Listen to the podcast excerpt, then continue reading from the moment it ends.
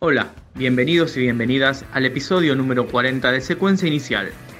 Comenzamos la tercera temporada del podcast con un formato al que llamaremos Una canción, una historia. En este formato recorremos junto a los artistas un disco entero, canción por canción, para conocer más de esta obra. En este episodio tenemos la suerte de recorrer el primer disco de Menos que Cero junto a Mariano Esaín ponemos un poco de, contexto histórico. El, disco lo grabaron en el año 96 y... Sí, 96. ¿En Panda? Este, lo grabamos en Panda, yo creo que en una semana de trabajo, por ahí un par de días más, 10 días como mucho. Em, en ese momento casi todos los discos se grababan en cinta abierta de 2 pulgadas. También ya hacía unos años que, que existía el formato ADAT, que era un formato digital eh, lineal, no, no, como, no, como, los formatos de software que vinieron después.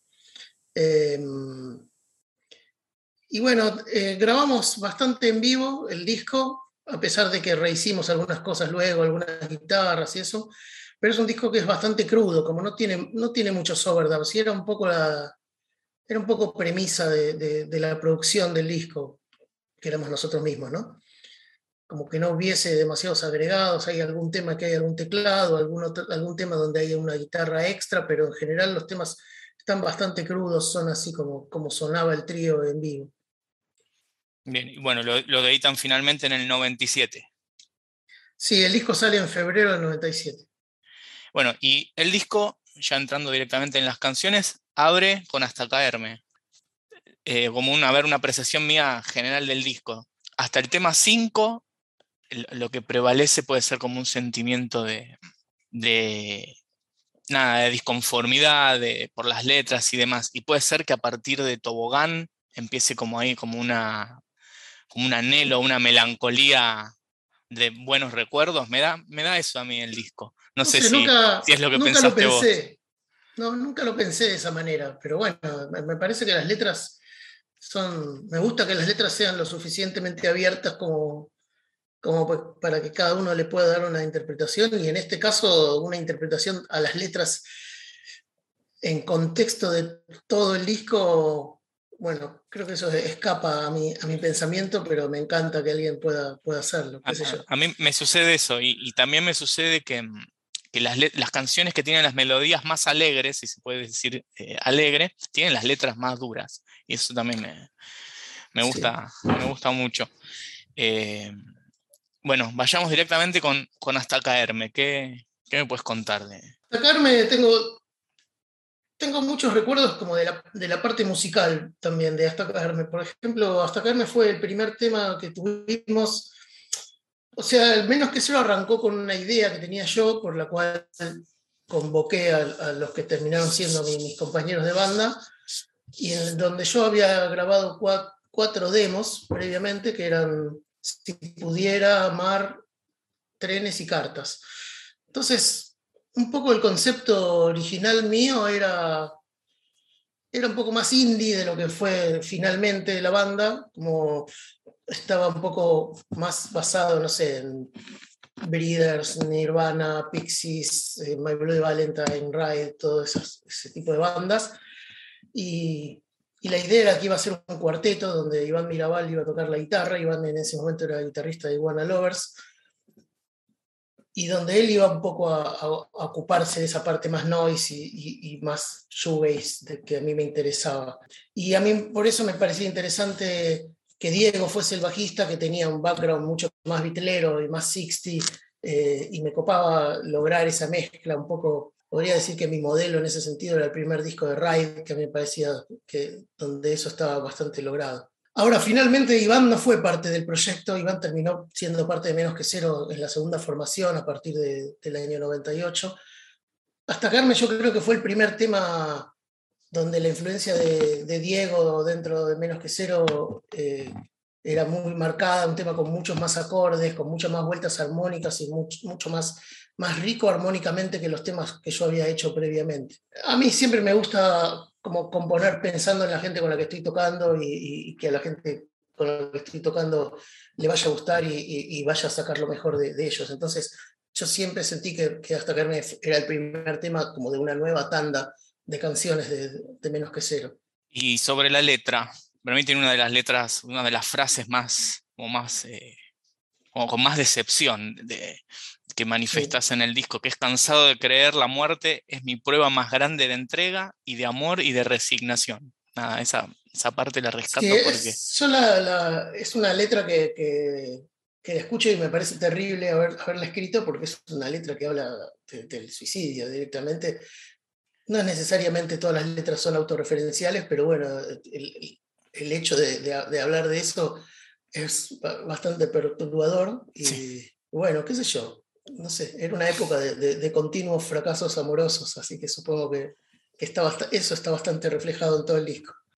Una premisa de, la banda, como, como articular esas dos cosas, ¿no? Como las letras que tenían cierta profundidad y que no eran, creo que no hay casi ninguna que sea alegre, por decirlo de alguna manera, y, y la música, sin embargo, yo no diría que era feliz, pero era, era adrenalínica y era como daba, daba ganas de, saltar y, de bailar y de cantar, qué sé yo. No, no sé si sirve la palabra feliz para eso, pero... Sí, generan un estado de ánimo sí. Eh, aspiracional, digamos, sí, feliz, no sé si feliz.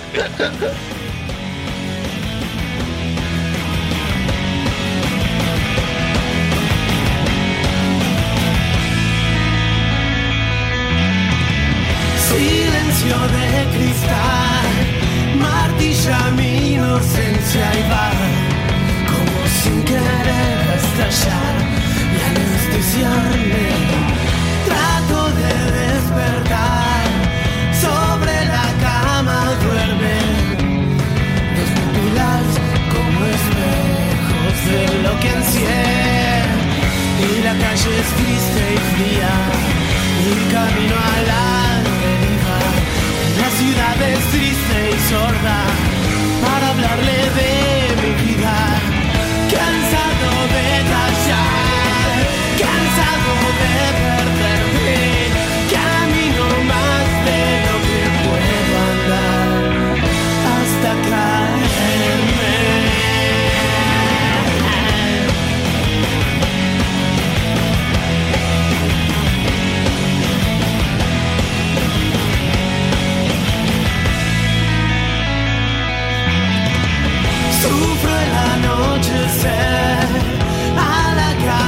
del sol.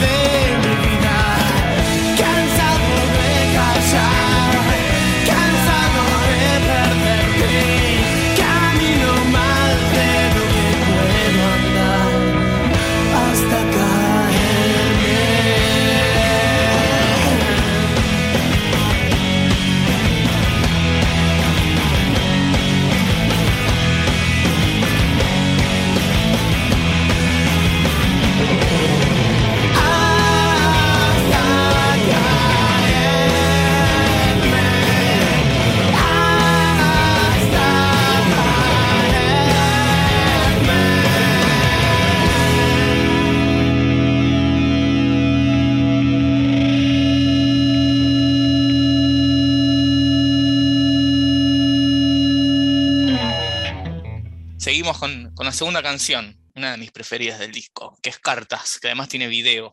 Bueno, Cartas era una de esas canciones que yo había demeado previamente. Me acuerdo que, que estaba tratando de hacer algo entre, entre New Order y, y de, de Dinosaur Jr., ponele, o una cosa así. Este, y por eso está como, creo que lo primero que salió de la canción es el riff de bajo, que es un riff claramente, un riff de bajo claramente pensado por un guitarrista, porque está tocado con las cuerdas de abajo, con, a dos cuerdas, con distorsión. Entonces fue algo que fue parte del, demo inicial que yo le pasé a Diego para, que toque. Eh, bueno, creo que también es uno de los temas, uno de mis temas favoritos de, la vida que, he compuesto. Eh, yo siento que hay, que hay como dos, dos líneas de, temas en las que yo he trabajado siempre, que son... Eh, hay una línea que es como claramente lo que yo quiero hacer, lo, lo, que yo tengo en la cabeza de lo que debería ser mi proyecto, eh, cada uno, cada uno que sea en determinado momento. Y por otro lado hay otro tipo de canciones que no son exactamente lo que quiero hacer, pero que sé que me salen muy bien y que me salen eh, muy naturalmente, que son como las canciones más, no sé, más viteleras y más melódicas, como no Kodak 74, La suerte está echada, eh, ese tipo de canciones yo sé que, que, me salen como muy naturalmente, y después hay otra línea donde está, no sé, Cartas o Días de Suerte o Mil Kilómetros, que son los temas que, que es que están más pegados a, la búsqueda estética que yo tengo en cada momento. Eh, entonces, Cartas siempre lo sentí como que era el tema más representativo de, lo que es Menos que Cero. No, me gusta mucho cómo, cómo quedó la versión, es, la versión del disco, sobre todo, me gusta mucho cómo quedó. Y aparte es el tema que tuvo video, que fue, el video fue mediante el cual nos conocimos con Fernando Blanco, con quien terminamos siendo muy amigos y, y, y, y posteriormente tocando juntos en, en, Valle de Muñecas. Me acuerdo que estuvo buenísima toda la filmación del video, que la hicimos en el, en el barrio Rawson, que era el barrio donde vivía Diego. Es un barrio que está entre el Club Comunicaciones, eh, la Facultad de Agronomía y, la Avenida San Martín. Bueno, participaron ahí amigos como Patricio Larrambebere, que había hecho el arte de tapa del disco, este, y bueno, no sé, fue muy divertida la filmación, como eran distintas, distintas escenas eh, que se iban encadenando y nosotros tocando en el medio, en, en, atrás de las escenas o, o, delante o en el parque o donde sea. ¿Y de la letra, qué, qué me puedes decir? También es una letra bastante... También es una letra claramente escrita después de una separación. Para variar. Bueno, las separaciones te hacen hacer buenas canciones, así que no está tan mal. espero, espero no necesitar de las separaciones para seguir escribiendo buenas canciones.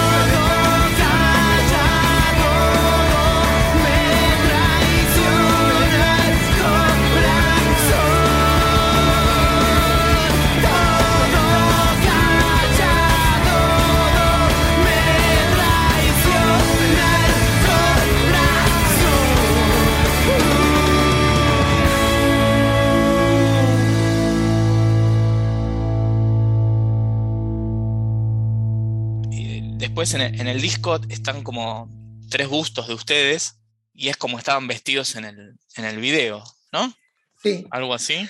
sí la- la- eh, los bustos los hizo Silvina de Alessandro, que participa también del video, eh, que era una artista plástica que nos encantaba lo que hacía y, y bueno, había hecho esas estatuitas con, con la ropa que nosotros teníamos en el video, que yo creo que en ese momento era la ropa que usábamos en el 70% de los shows, así que era como, claramente se nos reconocía por, por, nuestra, por nuestra remera o, pullover, o el pullover rojo mío o la remera rayada de Diego. ¿Las tenés esas, esos bustos todavía? o- No, creo por que ahí? los tiene ella. Ah. Sí, los tiene ella, me parece. Lo que sí tengo es la, el original de la tapa del disco, que era un cuadro grandísimo, no sé de qué, sé, como de un metro por un metro o algo así. Está buenísimo, que está hecho con todas cositas que nosotros le fuimos dando a Patricio para que, para que hiciera ese collage que, que nos encantó. Es una tapa que claramente hubiera merecido un tamaño mayor, como una edición en vinilo o algo así, ¿no? porque yo cada vez que veo el cuadro es, muy, es apabullante y tiene un nivel de, tiene un nivel de miniaturismo para, para hablar de una palabra que uso ahora. eh, que, que la verdad que en, el, en la tapa del CD no sé si se llega a percibir, y menos en Spotify. Eh, en el estábamos en Cartas. ahora vamos a Si pudiera. Tema 3. Si pudiera es el tema fundacional de Menos que Cero. Fue el, el tema que yo compuse y cuando todavía estaba en Martes Menta y dije, tengo que hacer una banda que vaya por acá. Eh, la versión que yo había hecho en el demo era bastante distinta a como quedó en el disco y se parece, creo que se parece más a esta versión que yo grabé ahora como solista de Carabe de uno de los singles. Creo que esa versión que hice ahora está un poco inconscientemente basada en ese demo que yo había hecho. Es también es otro de, de mis temas favoritos de, de, todos los que compuse y creo que, que, es un tema muy simple, con una letra muy corta. Me cuesta mucho hacer letras con ese nivel de síntesis, por eso me gusta tanto esa. Y, y para esta letra, eh, ¿en, en, qué te, ¿en qué pensaste al escribirla? No sé, la verdad que hay muchas letras que, que yo las empiezo como, un poco como ejercicios de, escritura automática y van cobrando sentido a medida que, que, voy eligiendo cuáles de esas cosas que escribí me gustan. Eh, como muchas veces recién, recién decido de qué estoy hablando cuando ya está casi terminada la letra o, o por la mitad de, del proceso. Muchas veces escribo, no sé, un tema como este que tiene solamente dos estrofas, no sé, tal vez haya escrito cinco estrofas y haya elegido versos cruzados de ellas y no sé, parece, parece una letra que salió bastante naturalmente y bastante rápido a diferencia de otras. La recuerdo así, como que fue bastante natural y muy acompañando la melodía de la música. Eh, creo que hay muchas otras letras que, que me han costado más. Me parece que esta es bastante, bastante simple la manera que salió. ¿Septiembre? ¿Por qué septiembre y no, no sé, octubre? ¿Qué, qué pasó en septiembre? no sé, es como el mes, de, el mes del optimismo septiembre siempre, ¿no? El mes De es, la primavera. dice la letra, el, el mes donde, donde las cosas parece que vuelven a arrancar, como es un poco un cliché de, de- de cómo la sociedad entiende las estaciones, pero, pero bueno, a, a veces es una linda idea para, no sé, los clichés muchas veces son lindas ideas para, para, para recuperar en canciones porque, porque digamos que la parte pop que tiene la música que, que nos gusta está constituido de clichés. Después uno puede aportarle un montón de cosas para hacerlo más personal o más, o más interesante o lo que sea, pero y consiste en, en caer del lado correcto de, de los clichés. Creo que Diego hizo una parte importantísima del tema, creo, por ejemplo, creo que el estribillo con su letra y todo es de él, pero es un tema claramente compuesto entre los dos, a diferencia de otros, donde por ahí yo los hacía en mi casa y después lo, nos complementábamos más en, en la sala de ensayo.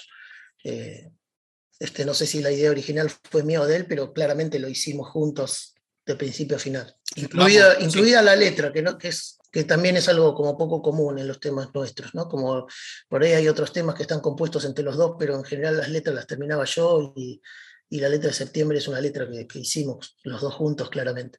Llega mi tema preferido de, de Menos que Cero, que es Todos los días grises. También es un tema compuesto con Diego, creo que la música es de Diego directamente y la letra mía, como compuesto con él, pero con una dinámica distinta a la de septiembre, en la cual creo que los dos escribimos juntos la música y los dos escribimos juntos la letra. Y en este la música es de él y la letra es mía. Es un tema que a mí no me termina de gustar mucho cómo quedó la versión en el disco. Pasa que es tan bueno el recuerdo que tengo de todas las versiones que tocábamos en vivo. Me parece que, que podría haber estado, es el único tema del disco que canta él y me parece que podría haber estado mejor cantado.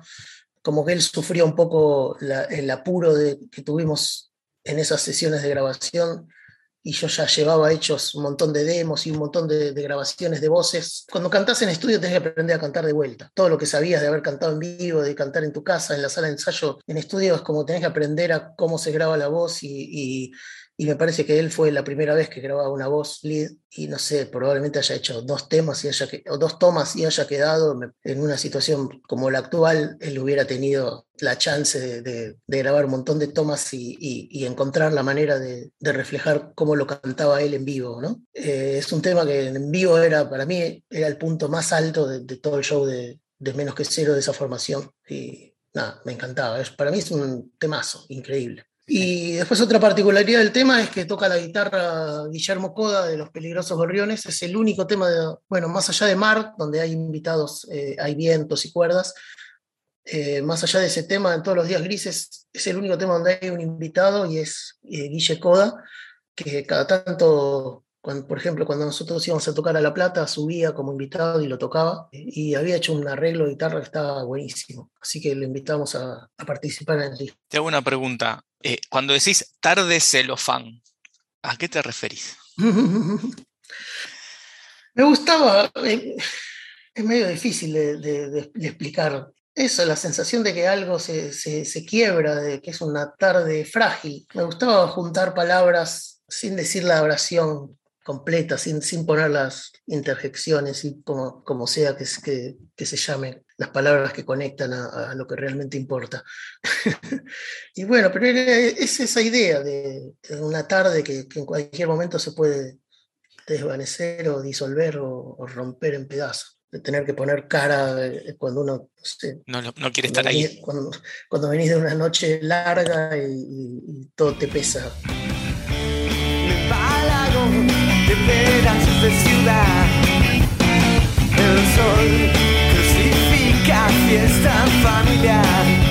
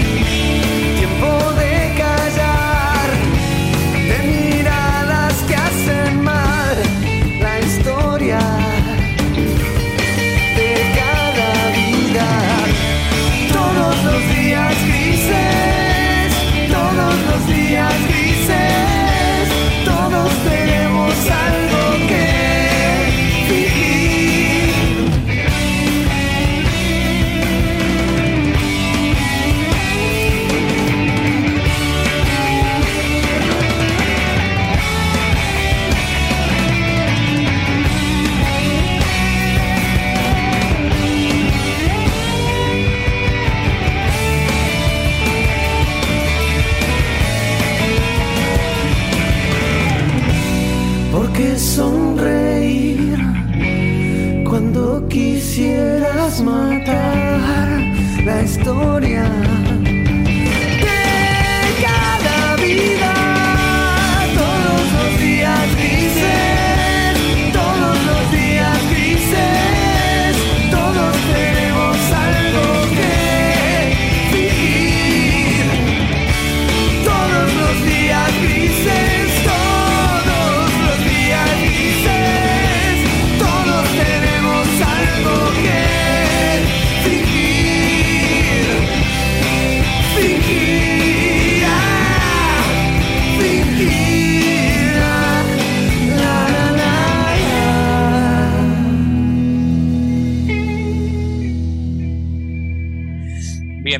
acá para mí, eh, de, de mi manera de ver el disco, como te decía antes, empieza como la segunda parte, donde las letras quizás ya no son tan, tan como que manifiestan decepción por un montón de cosas que ocurren, sino que empieza como a recordar, ¿no? Al menos es lo que me genera a mí Tobogán.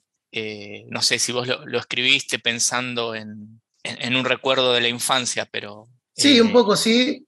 eh, un poco es un tema que, donde claramente jugaba con, con los recuerdos de la infancia. Musicalmente es un tema con una armonía muy Beatle, por decirlo de alguna manera, pero donde estábamos buscando un sonido y una producción como, no sé, como la de Steve Albini para, para el disco eh, Pod de Breeders, por ejemplo, o algo así. Y me gusta cómo, cómo arranca, tiene un sonido muy lindo con la batería muy seca y la guitarra en vez de tocar acordes eh, hace un- una cosa monofónica que, que va al unísono con la voz. eh, me parece muy lindo la, la sensación de cuando arranca y, y también me encanta mucho el, el- el solo de guitarra que tiene. El disco tiene dos o tres solos, el de, el de Cartas, el de Tobogán, así solos confus, muy, muy al estilo de, de los solos de, de Kurt Cobain y, y ese tipo de cosas. Seguimos con trenes. ¿A vos te gustan los trenes? Hay, hay como en, en tu carrera varias referencias siempre- a trenes. siempre hubo como una fascinación con eso y, y como, no sé, eh, crecí en Devoto un poco equidistante de, las dos estaciones de trenes que tiene el barrio, así que era mi medio de transporte para ir a un montón de lugares. Incluso creo que en la, época de menos que cero solía tomarme el tren simplemente para, para ir a alguna estación a la cual no había ido nunca y sentarme en el andén a, a escribir letras. Así que siempre hubo como una fascinación con los trenes. Y con esa, esa dualidad que tiene el tren como medio de transporte que te lleva a un lugar lejano y por otro lado el medio de transporte que, usa todo el mundo para ir a trabajar y para, y para cumplir su, rutina diaria. Eh, entonces es eso, por un lado el reflejo de, lo que uno no quería y por otro lado la vía de escape, la sensación de que el tren era lo que te iba a sacar de- del lugar donde estabas. Y un poco la letra creo que habla de eso. Y bueno, musicalmente también es uno de los primeros, es uno de los primeros temas que yo hice antes de Menos que Cero. También, como te decía antes, pensando un poco en cosas como Dinosaur Jr. o, o Ride o ese tipo de bandas, aunque finalmente co- cobró un, vuelo mucho más punk pop cuando, cuando empezamos a tocar con la banda y al no tener una segunda guitarra. Me parece uno de los temas más logrados de- del disco. Y en, en el arte tenés, hay, hay un boleto de tren. Hay muchísimas cosas en el arte Sí, tapa que refieren a los con los trenes, trenes. porque el arte, el, el arte lo hizo Patricia Larrambevere, que es una persona que se dedicó a, a los trenes en, en su, en su manera de expresión artística toda su vida. Así que t- también él, él jugaba un poco con, con todo ese material que sabía que a nosotros nos interesaba y obviamente nosotros nos gustó trabajar con él porque, porque hablaba de eso en, en su obra plástica.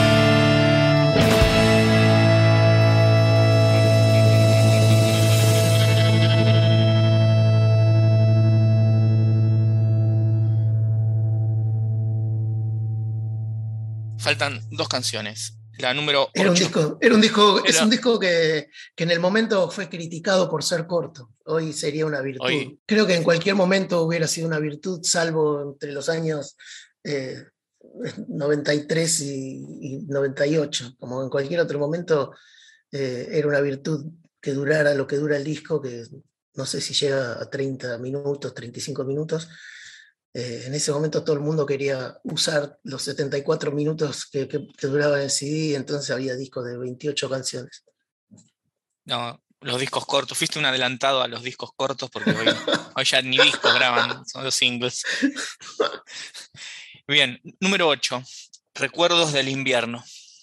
Recuerdo del invierno era como, como un punk rock furioso con una letra cero punk rock, un poco la idea de, de Bascox, de, la, canción de desamor con a mucha velocidad y, muy adrenalínica, eh, estaba plasmada ahí, creo. La letra es bastante particular, es una letra que está hecha de preguntas, todas las frases de la, letra son preguntas, y era uno de los temas que, habíamos grabado originalmente en, el cassette, que fue lo primero que salió de Menos que Cero. La versión que estaba en ese cassette está, después apareció en, en el disco cualquier otro día.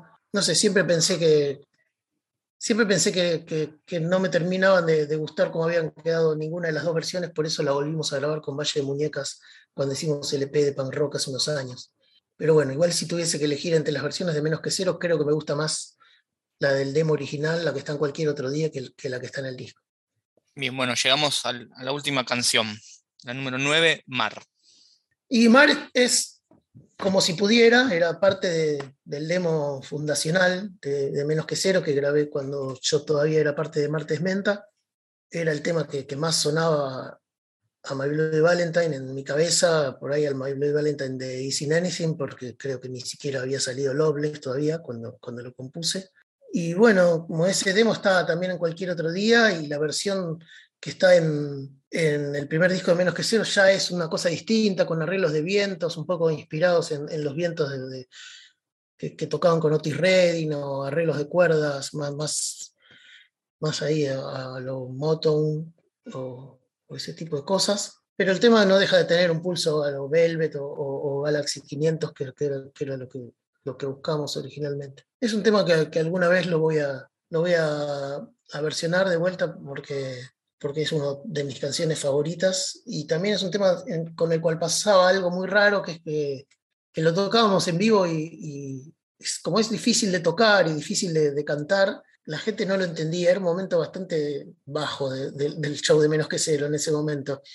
Eh, era un tema que duraba como seis minutos, ¿no? Le costaba a la- gente entrar en, en lo que nosotros queríamos proponer ahí. Y en el momento que salió el disco, eh, ahí se entendió.